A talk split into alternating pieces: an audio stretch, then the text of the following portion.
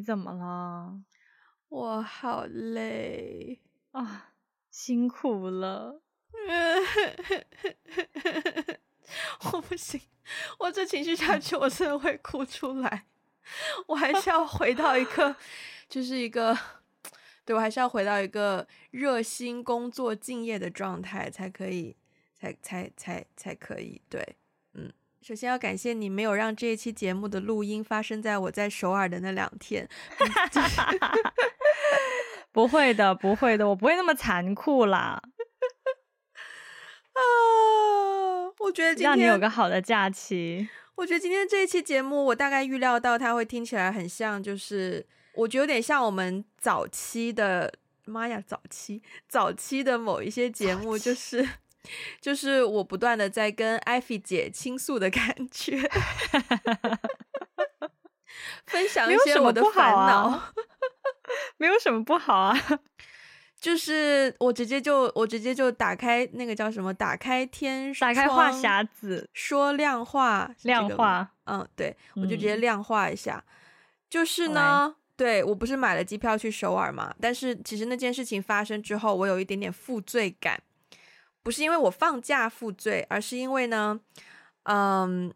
我买了机票之后，我才意识到说，其实我原本那个周末有另外一个就是帮朋友拍东西的事情要做准备工作的场合，嗯、对，就相当于是一个 rehearsal，然后本来我要去的，结果我就突然间，那我买了机票不能退，然后我就突然间就没办法去了，这样子，然后我觉得很抱歉，然后另外也有一些觉得，虽然我知道他们人很 nice，不会说。责备我或者怎么样，但是我自己会有一丢丢的负罪感，而且会觉得啊，我这样是不是不够专业呀，或什么什么？但是就是就是给大家一些 background，就是那个工作就是一个帮忙性质的工作，就是对。然后然后呃，我最近的状态就是，我觉得无论我怎么样形容，都不会有人可以理解。但是简单来说，就是作为一个内向者，OK，七十一 percent 的内向者。我这一一个半月吧，至少我很少有机会自己在家可以就是恢复能量，就是工作也是对外，然后周末也有很多事情都在对外的不断的放电放电放电，所以放到就是人有一点点故障的感觉。我前两天看到另一个朋友在他的 IG Story 发了一个很简短的小测验，就是测你最近的那个抑郁程度。焦虑程度和还有一个忘记什么，好像躁郁程度。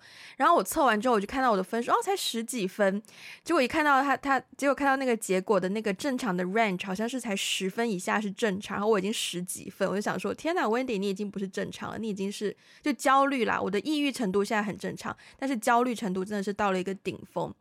然后，然后我就觉得自己更，觉得自己好像更更更心安理得，可以去说我我很需要。这一趟放假的旅程，去给自己充电一下，因为因为就是对自己真的有点已经是坏坏的了的状态，对。但是呢，我就开始思考这种说，我这样做其实是不是自私呢？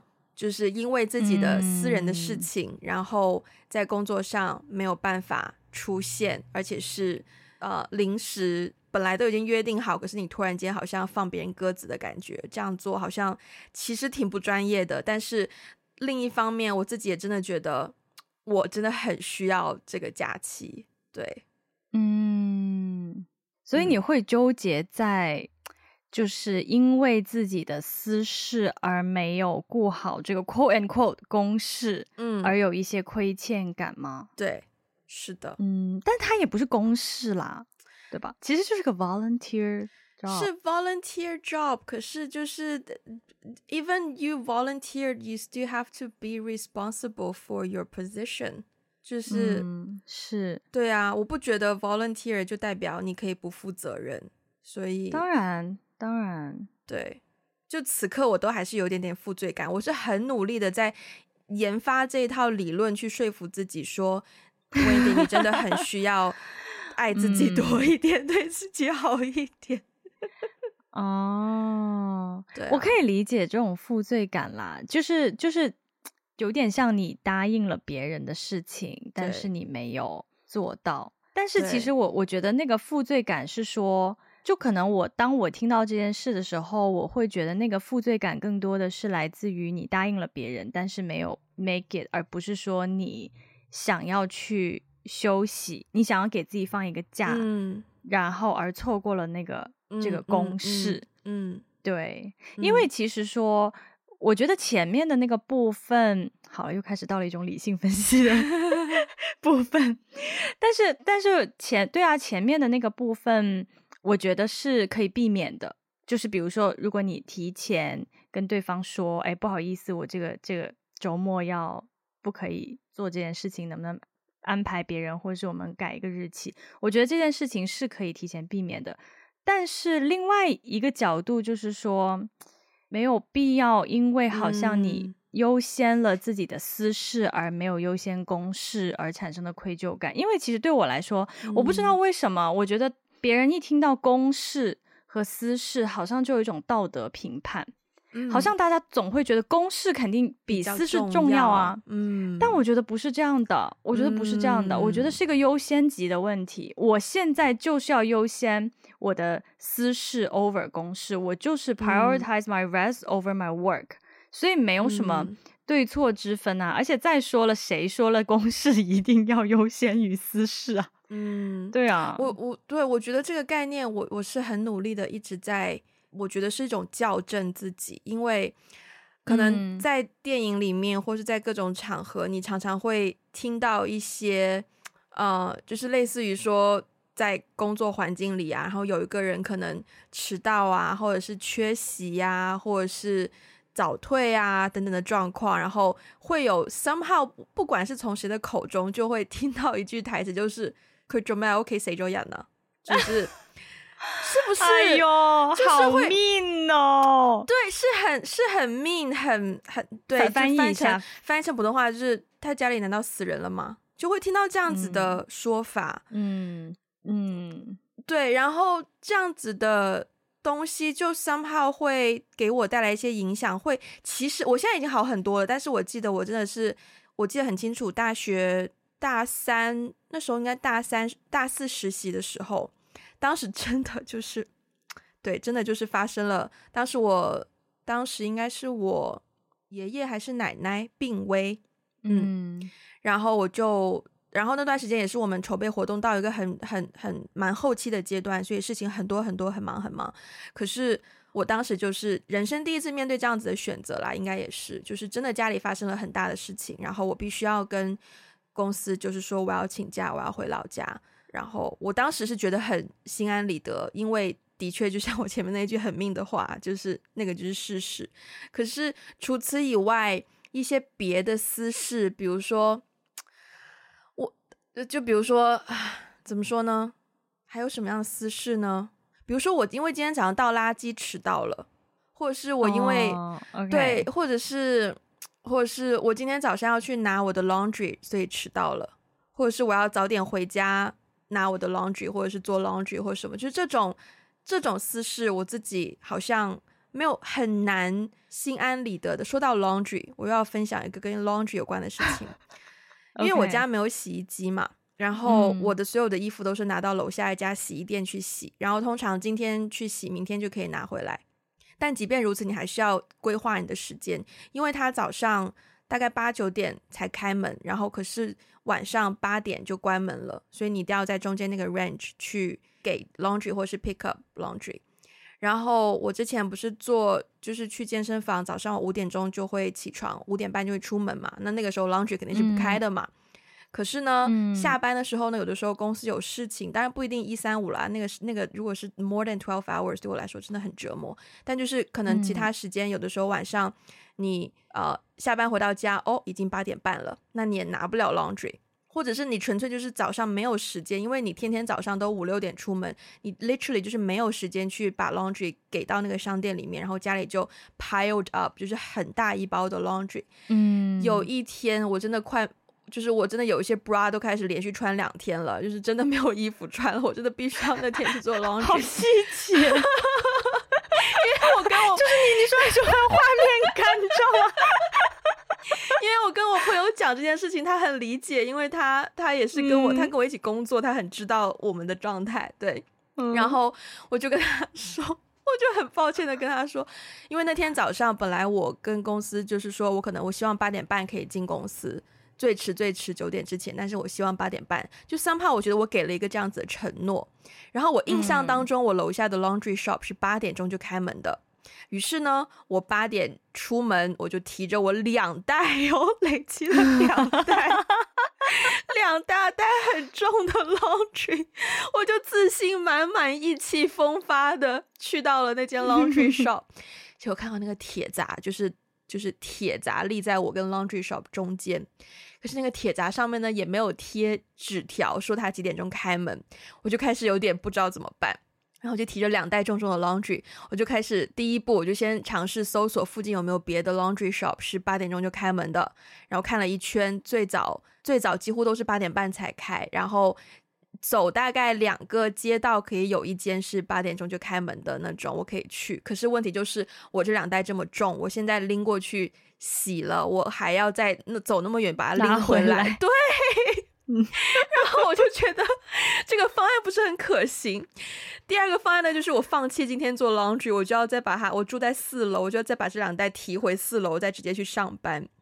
然后我就想说啊，maybe 只能这样子了，我就提着两袋 laundry，然后我又。走回到我家楼下，然后我快到我家楼下的时候，才想起来，哎，因为我提的袋子就是 laundry shop 的袋子，我就发现说，哎，这个袋子上应该有写他们的营业时间，我就拿起来看，果不其然，八点半，当时已经八点大概十几分了，嗯，我就在斟酌说，我要不要再去试试一次看看他会不会说开了，还是说我要不要在他店门口等到他开，等到八点半他开。然后我就已经走到我家楼下，然后又提着两袋，就继续又转头又重新回到那个店门口。我真的很感谢那个阿姨那天提前开了，因为我当时 走到去的时候，那个店已经开了。阿姨看到我就说：“就是哇，你好好彩哦，咁 样就是哦，你很你很 lucky，你很幸运哎，今天。”然后我就很感动的，他完全不知道我经历了什么，我就把两袋给他。然后我就开开心心去上班，然后我还满心惬意的跟，就是心怀歉意的跟我的同事说，不好意思，我等那个 laundry shop 开门，我现在才出发，可能会稍微晚一点点。但是那也是一个，就是很，就是 this kind，就是是一个很好的例子，去去，对，这是一个很，这完全私事吧，对吧？我 bra 都连续穿两天，不需要让我工作同事知道。但是这件事情太重要，就是但是要很 essential。对对，确实是，就是有一些这种私事，好像你当你说 laundry 这个词听起来，别人一般人都不会觉得。有有什么那么重要？可是，可是这种事情真的就是 很重要，而且很很迫切，对，很急，你知道吗？就 emergency，重要节径真的是 emergency，真的是比我晚回几封邮件要重要的多了。哎，可是你刚才讲那个一系列的那些画面的时候，我想起来之前你你跟我分享过一首粤语歌叫《海港心》啦。啊，对对对对对对对，然后它里面也说的很低调，的就是说我就是这个时间点要回家，因为因为我错过了这班车，我就要坐到哪里哪里，我就要花很多钱。坐小巴，然后再倒倒中巴，然后再过海底隧道。就是 就是你真的不在那个场景之下，你是不 不不能理解这种听起来好像是很私人很小的事情，其实是对我们有非常 huge impact。哦，对，那个就是一个很私事的代表。我们我们前面聊什么来着？一个针对自己，自私是不是自私？你好像是问我说什么样的事情是私事还是什么的，是不是？啊，对对对对对对对啊！像其实我我有点我的 对对啊对啊，像这种私事，其实其实我还蛮理解的耶，因为。嗯我我自己好像工作之后，真的常常会有一些很紧急，你不得不去做，然后你必须要请假去完成，或是你不能。当然，当然，我我生活的环境一般家里都有那个洗衣机了，所以就不存在公共 public laundry 这件事情。但是会有一些别的，比如说什么修煤气。什么燃气，然后交 燃气费、啊、？OK，对，okay, 因为北京很冷嘛.因为有的时候交那种燃气费，你必须要在那个点去去交，不然的话你家里就没有没有暖气什么的。这种这种事情，你说出来好像好像很小，但是很很重要，而且很紧急，你就一定要在那个时间段内去把它做完。所以像我觉得很多这种事情，它完全就公事和私事完全没有这种优先次序啊。你自己觉得？嗯什么对你更紧急？更重要的是那 什么对你有更大的 impact？嗯，我觉得内衣不能连续穿两天就很重要。Let's forget about it. Let's pretend it didn't happen. OK OK。啊，Yeah。但就是当当我需要怎么说？而且我我好像还有一个 detail 的点，就是比如说我跟大家讲说 I have to go now。的时候，我好像很难理直气壮的直接跟大家讲说，我现在真的要走了，除非我给到大家一个理由。我总觉得我需要一个理由去、uh、去去，就是有理有据。对，嗯嗯，你刚刚在讲那个理由的时候，哎，首先我觉得你这个这个点还蛮有趣的，就是我好像没有这种纠结。就我以前上班的时候。嗯我可能需要提早一点走，哦、呃，我我不会说的太细，我就说啊，天啊，我今天有重要的事情，我必须要现在走了。嗯嗯嗯，嗯对，我不会说是什么样的事情，嗯、但是我我好像没有那种，我没有你这种纠结，我我不觉得一定要说一个非常 legit 的一个理由，嗯，别人才觉得你的那个私事很重要才放你走。嗯，对，我我也在为什么？我也在。思考以及练习这件事情，像今天其实我是我就是我们 team 最早走的一个人，我是蛮骄傲的，因为我真的很 累，我就是回到家直接就是躺在床上、嗯、，I take a nap，就是就是睡了一觉，哦、因为真的很需要。呃，嗯、对，可是我在想哦，一方面可能是因为我会遇到过曾经的经验里面遇到过一些就是我在我看来不够负责的人。然后他们的行为模式，就是，嗯、或者说，我觉得我要带出另一个，我觉得我最近有在思考的观念，就是集体意识这件事情。因为以前像在大学的时候，嗯、或是高中社团啊，或是社社团工作啊，或是可能大学刚毕业，或是研究生，其实，在电影，在电影学院也会有这种感受，就是常常会去。问的问题就是你可以为这个东西付出多少？嗯嗯，然后所以好像会觉得呃那个团队意识，就大家很强调团集体意识、团队的概念，所以总是会觉得早退的人、迟到的人或者是缺席的人就是 比较刺眼。嗯嗯，然后通常我所至少我所见过的。这样类型的人呢，他们的行为模式就是啊，不行，我等一下有事，我要先走啊，不好意思，我今天早上有事，我会晚点来。嗯、然后他们也是常常不说有什么事。但是，现在想想，我以前的我可能比较 judgy，所以会去有这样子的投射。但是因为以前的经历，嗯、现在就会觉得，就一路都会觉得，如果我自己真的要今天要早走，但是又不想让大家觉得我只是在逃避啊，或者是我只是不愿意。待在这个环境里面，我好像就需要给一个很 legit 的理由，让大家去信服我为什么要、嗯、对缺席或早退或迟到什么的。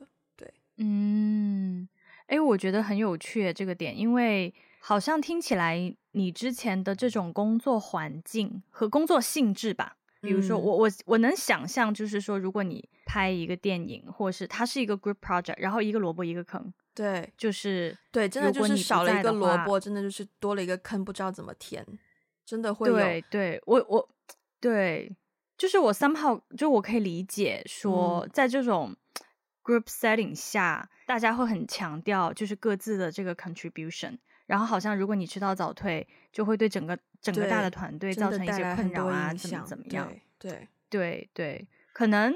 versus 我的工作性质没有太这方面的一个萝卜一个，嗯、就是那种团队协作没有那么强，嗯嗯、就是我们每一个人都有一点点独立的个体，嗯、就是你少做一点，我多做一点，但是没关系啊，我多拿点钱咯。嗯嗯、就是它不是一。个，不是那种那个东西你只有你能做，嗯，我不能做，而是你做的东西我也能做，嗯，对。对，所以好像我觉得可能还真的是你的行业的氛围和你的工作性质，其实会塑造你对于这种集体意识的嗯想法。哎，因为你当你提到集体意识这个词的时候，给我的一个启发就是说，哎，我从来没有这么想过啊。嗯，我从来没有想过，就是说我如果迟到早退会对我的。当然，对我的团队肯定是有一些影响，但是我觉得那个影响不至于这么的嗯巨大。然后我常常是那种，嗯、对我常常是那种，如果要我在如果在一个工作环境下要我为这个集体牺牲是，首先它不是不可能，然后它有的时候会发生，嗯、但前提是不践踏我的个人边界。我的个人边界就是说，嗯、如果我现在工作到一个要 burn out 了，嗯，我不行了，嗯、然后这个时候别人来求我啊，说那个。如果啊你不能做的话就没有办法啦，怎么怎么样？我们这个、嗯、我一定会 say no，我一定会 say no。哦、对，因为我会觉得我已经 burn out 了。如果我再接的话，我第一我我就是 being irresponsible，就是因为我我不会做好嘛。嗯，对，因为我都在一个 burn out 的状态了，我怎么可能会做好呢？然后我自己也会有很多埋怨。我我不仅会对我自己埋怨，我会对你也有很埋怨哦。嗯，所以在这种情况下，我一定会 say no。所以我觉得，就是为集体付出是有前提的，这个前提是你保护好自己，就是你爱自己啦，嗯、就是你你你让自己保持在那个边界不被践踏的，嗯的前提下，它才可以发生。我忘记前两天在哪里看到。好像就是睡前翻 YouTube 的时候，你记得我们曾经做过一个 MD MBTI 十六型人格测试吗？记得啊，记得啊。然后我是 INFJ 嘛，然后呢，嗯、我就看到，然后有一个地方就是说 INFJ 类型的人呢，就是要学会树立自己的边界，因为常常就是会被别人慢慢慢慢慢慢一步一步压缩到自己没有空间，然后就。所以我最近也是很努力的在践行这件事情，可是我发现，我发你刚刚讲到的那个点哦，就是我发现我跟你树立边界的时机很不一样。你是那个边界就是就是还蛮后面的，我是一开始就立在那里，I say no, so no。可是，一旦那个边界被攻防之后，我就没有我就没有后防线，我就直接会全军溃烂。OK。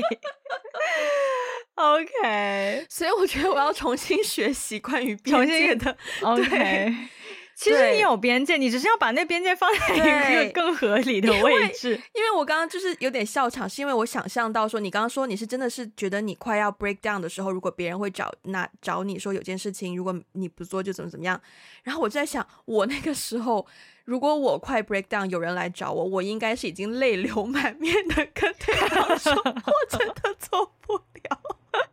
就是已经是去到那个程度，我就是已经没有办法在，我对，因为我的边界已经失守，就是没有办法再冷静、正常、理性的跟对方说，真的不好意思，就是没有办法，我这，Yeah，哦，了解，嗯，边界，哎，那你。嗯那你那你觉得，就是你刚才讲到说一个集体集体意识嘛？因为集体意识这个点，就好像有一种，我觉得其实其实我常常觉得集体意识这个词有的时候有点道德绑架。有啦，有有有，就好像哦，你你没有付出，你你为这个群体为这个团队付出不够，牺牲不够，好像你就很自私，就是你就不为大局考虑，嗯、或者这种感觉。自私这个词一出来，就有点道德绑架。对，有有而且我刚刚也是在想，就是。自私这个 term 好像你是要在一个集体的情况下，它是才存在，就这个概念，因为它是相比较你对团队的付出而言，你选择去照顾你自己，然后这件事情好像是比较自私。versus 当你只有一个人的时候，哪有自私不自私啊？人你肯定是自私的嘛，你肯定是要照顾自己的利益为优先嘛。嗯，对。可是当你是在一个集体的时候，嗯、好像才会有自私那个概念的出现。嗯。嗯是哎，是哎，但是你怎么理解自私呢？因为你刚刚讲到一个词，说照顾自己，对，就是你，比如说在一个集体里面照顾自己，别人可能会觉得你自私，但是我就觉得照顾自己啊，爱自己，这个跟自私其实它是完全不同的概念。我现在想想，我觉得自私是一个由外而内的概念，就是你只能去评判另一个人自不自私，好像你永远没有办法评判自己自不自私。嗯。就我觉得人，我觉得人都是自私的，就是人一定是都以自己的利益为优先，这个应该很难反驳。但是，但是是当你去跟其他人，你们要维护一个共同利益，或者是你对，就是当你们有一个共同利益的时候，然后对方选择 instead of 维护共同利益，他选择维护自己的利益，这个时候就是自私。所以是更。我觉得我们大家普遍对他的理解，应该是在这种情况下的自私的定义。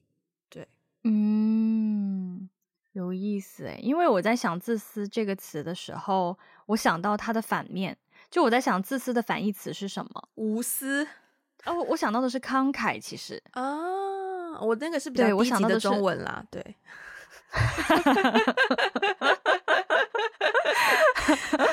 大姐的反义词是小姐，对对对对对，就是对，很直给。大人的反义词是小人，或大人的反义词是不大人。自私反义词是不自私，不自私，可以可以。啊，对，当我想到自私的反义词是慷慨嘛，其实就是说，嗯，对我来说。比如说有有有这么多的财物，然后所有的这些财物你都归为己有哦。对，我这在这点上我同意，就是说自私是在一个集体当中才会存在的，你自己一个人的时候没有存因为我觉得它有点是一个对比的概念。嗯嗯，就是我们有这么多公共的财物，然后我想一个人据为己有，我就很自私。但是如果我们有这些公共的财物，然后我我周围有十个人，我把这些东西全部分给别人，我就很慷慨。对。但是，所以，所以就是说，我觉得刚刚讲到说爱自己啊，照顾自己啊，我觉得跟自私或者是就是跟慷慨吧，对，跟慷慨其实它不冲突。嗯、我我其实我反而觉得，一个会爱自己的人才会更加慷慨。嗯，就好像一个人你会照顾你自己，你也会照顾别人嘛。我非常同意。嗯，对对，所以其实我反而觉得，一个真的爱自己、嗯、会 take care 你自己的人，才会是一个慷慨的人，因为你、嗯，因为你不缺乏。我觉得自私的人其实有点缺乏，内心会有点缺乏。我看到一只小蟑螂，等我处理一下。喂，Wendy，Wendy 现在的脸，好的。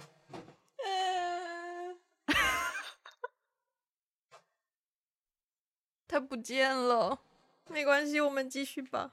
好的。我们说到哪里呢？你现在心情还好吗？你你现在一副就是受到了惊吓的样子。略微，因为我昨天晚上也也也解决了一只蟑螂，然后今天晚上又出现一只蟑螂，这对我来说不是一个好的象征。对，你你还有药吗？蟑螂药吗？蟑螂药啊？我其实没有，我刚刚是拿我刚刚是拿布料杀菌喷雾在喷它。啊，OK，反正只要我我发现有的时候杀蟑螂那个重点不在于你喷的是什么药，你而在于你那个喷头有没有威力，可以直接把它翻过来。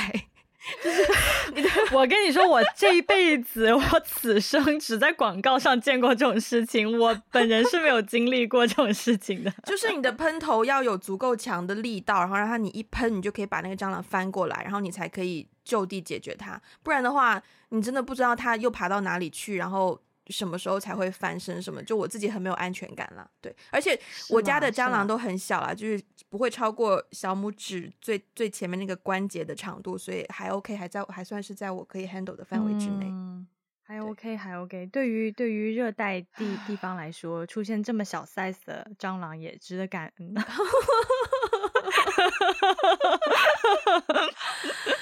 啊，OK，好的。刚说到。慷慨，对啊，刚刚说到就是，我觉得一个爱自己的人，多爱自己的人才会就是变得慷慨嘛，啊啊啊、他才会也会看到别人。我有一个对对，我也有一个很有感触的点，就是因为，呃，我前段时间好像某一期节目也聊到说，在工作上面因为压力太大，整个人会变得比较 grumpy，然后就会给身边的同事可能会带去一些心理创伤。之类的，然后我自己是很很内疚这件事情，但是我找不到说我怎么样可以去改善。虽然我一一一一而再再而三的，就是督促自己，让自己说，就是对别人不要把自己的情绪发泄在别人的身上。可是因为我找不到那个根源，所以我每一次都只是在强逼自己去强颜欢笑什么的，然后反而给自己更大的压力，反而加重了自己的负担。不好意思，我现在眼睛不断的往那个方向瞟，我努力不被他分心。好可是呢，可是呢，同时间我也我也看到说，在我们团队里面有些很很厉害的人，就是他们在跟我面对可能不相上下的压力的同时，他还是可以有能力说。就是当别人来给到另一个，就是当别人给我们一个非常 last minute、非常紧急，然后就是已经我们快不行的要求的时候，我只能够说 I can't, I just cannot, I cannot, too much, I cannot，就我只能说出这样子的话。可是他呢，嗯、还是可以非常理性的写出一封非常礼貌、非常有条理、非常 make sense 的邮件发给对方。我当时就觉得，就是就是。非常的 admire，你知道，就是我觉得，我希望我可以，一方面我很感恩有他在我们的团队担当这样子的角色，另一方面我也希望我自己可以进化成能够多一些这种，对对，然后我也意识到说，就是他跟我相比起来。他就像你刚刚说的一样，就是他常常会不会给一个很 specific 的理由，就是他只会说 I've got a meeting, I've got appointment，或者是 I have to go，就是这样子。但是，但是，yeah，但是他就是可以做到，在大家都快要 break down 的时候，他还是可以 at least put herself together，对，然后去以正常的面貌面对。versus 我就真的是两眼泪哗哗的跟别人说 I'm sorry, I just can't，对。但是你们达到的结果是一样的啦，就是就是如果他去问你那个专业的同事，你那个专业还很 professionally 的回他，然后然后别人就觉得哦，好的好的，不惹你了。然后但是如果别人看你两眼泪汪汪，就 哦天哪，赶紧走。也是啦，最终达到的目的是一样的。不过你刚刚讲到一个点，我觉得首先我觉得。呃，我之前我也会陷入那种，哎，其实我之前不只是我会陷入那种，哎，就是我觉得在工作环境当中，我能感觉到有的时候有一些同事也会对你有这种疑问，就是你怎么那么容易生病啊？嗯、对啊啊啊！因为我.我隔三差五就要跑医院嘛，对，嗯、然后、嗯、然后或者是说，就是呃中午有的时候就是我的工作时时间很长，然后中午就想想说在办公室在 hub、嗯。就是去 take a nap 这样子休息午休，嗯、然后大家就会觉得就好老人哦，就是你的、你的、你的、你的行为好那个，我也会觉得说，哎，是不是我的，比如说我的抗压能力是不是比较差？嗯，然后我的工作是不是没有？就就是就是我其实不太能理解，有的人的那个工作强度他还可以连轴转，但是我好像我可以承担的程度只有人家的。二分之一，嗯嗯，嗯，对，我也会这样子，就是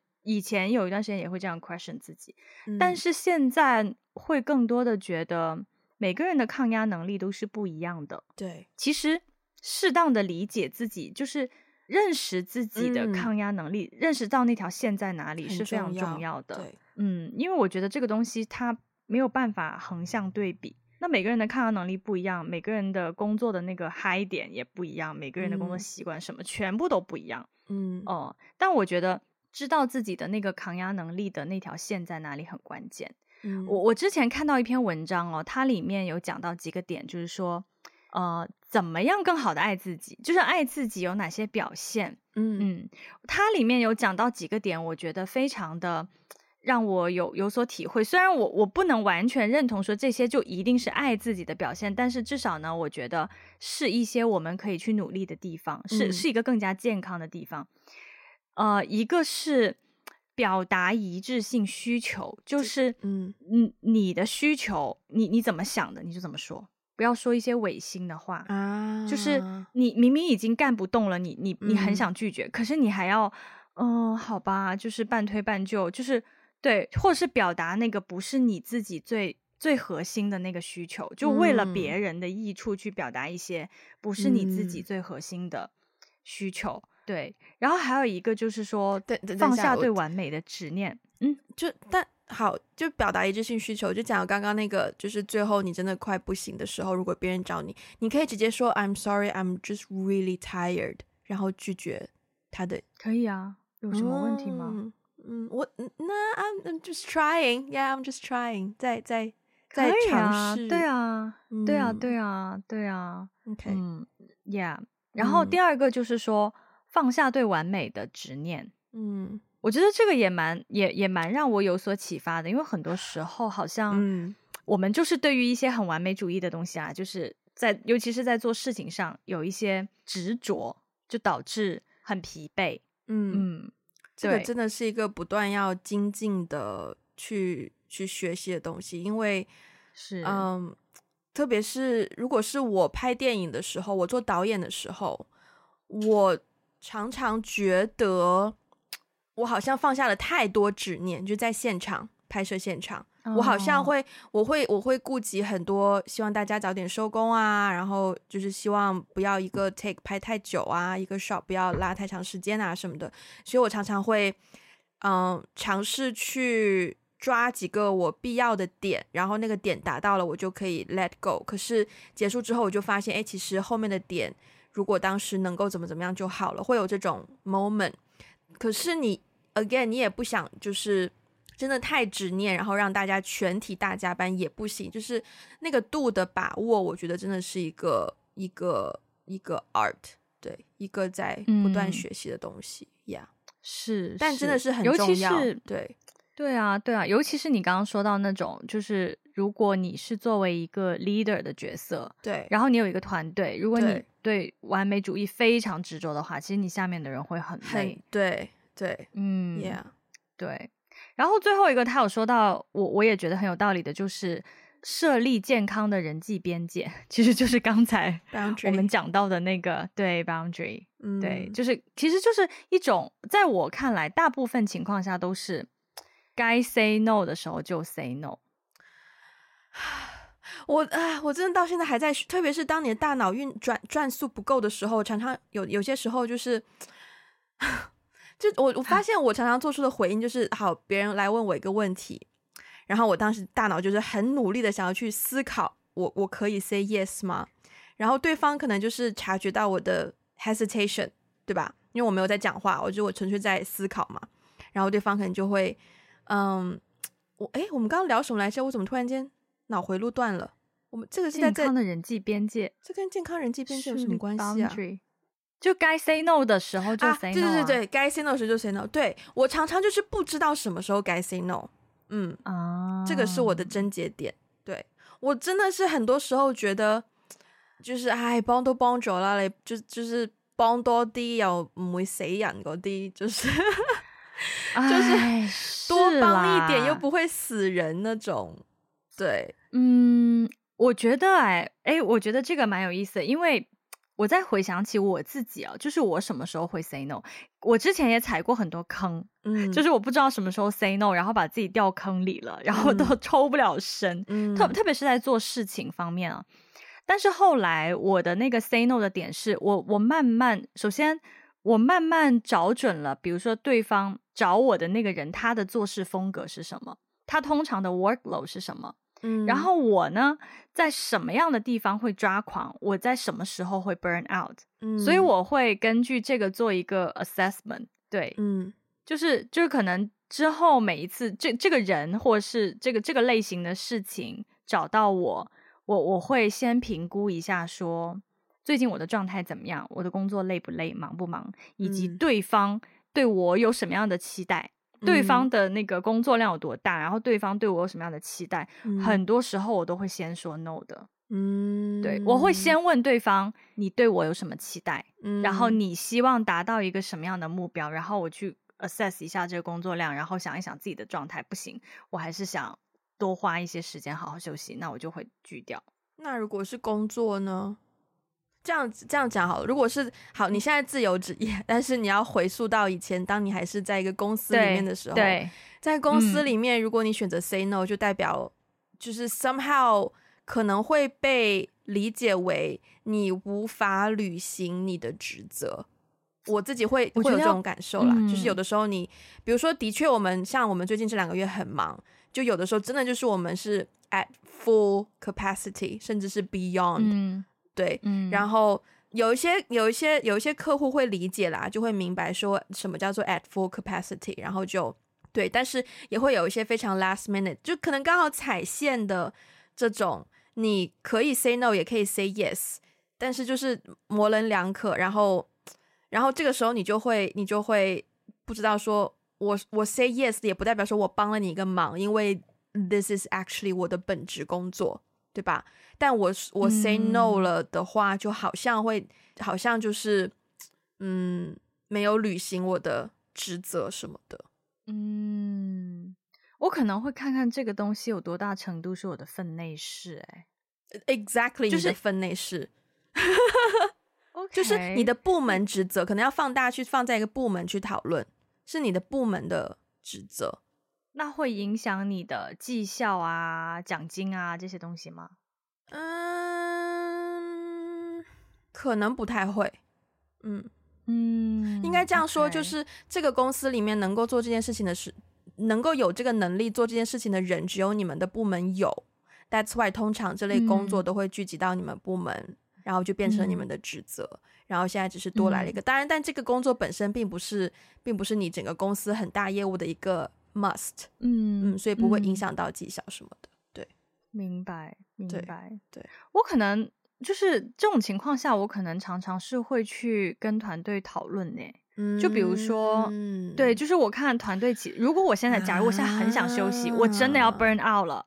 嗯，然后我会先跟团队讨论，我会先告诉大家，我现在真的非常非常累，我我真的很需要休息，你们有谁可以做？嗯，如果实在是大家都种种的事情实在是不可以做，实在是推不了，嗯，我可能还会勉强的去去扛下来，但是我会先让大家知道，嗯，先散发一个信号，就是我，嗯，我很累了，嗯，我其实 tend to reject，嗯，对，嗯嗯，OK。嗯。学到了，学到了。嗯，我们这一集有有点，明明是多爱自己一点，就变成职场技巧 探讨。嗯，对，我前面，我前面就是你，你有一个问题没有直接问啦，但是。就是有稍微聊到，就是什么行为会让你觉得是多爱自己一点。然后我直觉反应就是，我觉得就是照顾自己健康的行为。嗯、比如说，比如说你生病了，你吃个药，这绝对绝对是爱自己啊。然后什么多喝水啊，平时按时吃饭啊，多运动等等等等。但这些都只是你的身体健康嘛。然后这样子按照同样的逻辑来说，嗯、其实照顾自己的 mental health 也真的是一种爱自己的行为，就是察觉到自己。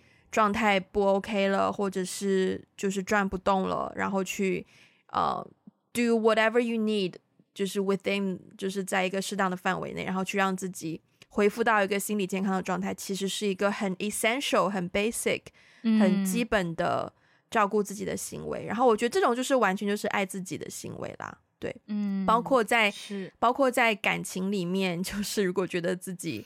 被 mentally abused 了，然后去及时性的爱自己一下，嗯、还是照顾自己一下，就是对，就是爱自己的行为。对，嗯，OK，我可能甚至都觉得这个不是说爱自己，就是我觉得爱自己可能是一个更 extra 的一种表现。我觉得这是我们照顾自己，嗯，关注自己吧，是一种分内事。嗯嗯，就是就是了解自己的身体和就是身心灵健康啊，嗯嗯嗯、然后。知道自己在人际关系当中的一些处理方式，嗯、让自己变得更好。我觉得其实是人，就是我们作为一个人，在这个社会上，嗯、其实是一种分内事。嗯嗯，好，我们今天再度感谢 Ivy，就是在今天晚上让我们把这个节目录完，这样我就不需要带电脑和麦克风去韩国了，这样我的箱子就可以空出多一些空间，可以装多装一些我 shopping 买回来的东西。耶，对呀。可以多装一些面膜，耶，这有此意。好，那我们今天就到这边结束。如果大家喜欢我们的节目，欢迎分享给你身边的人，也不要忘记去 Apple Podcast 给我们一个五星的评分，留下你的评论。现在 Spotify 可以打分了。如果想要给我们一些实质性的支持，可以去 Patreon，还有爱发电。然后啊、呃，如果大家对对对，呃，可以去 Social Media 关注我们，包括有 Instagram、Facebook、微博、微信公众号，还有视频号等等等等。嗯。啊，听众群想要加入的话呢，可以联络我们的接线员，他的微信 ID 是 One Call Away Podcast。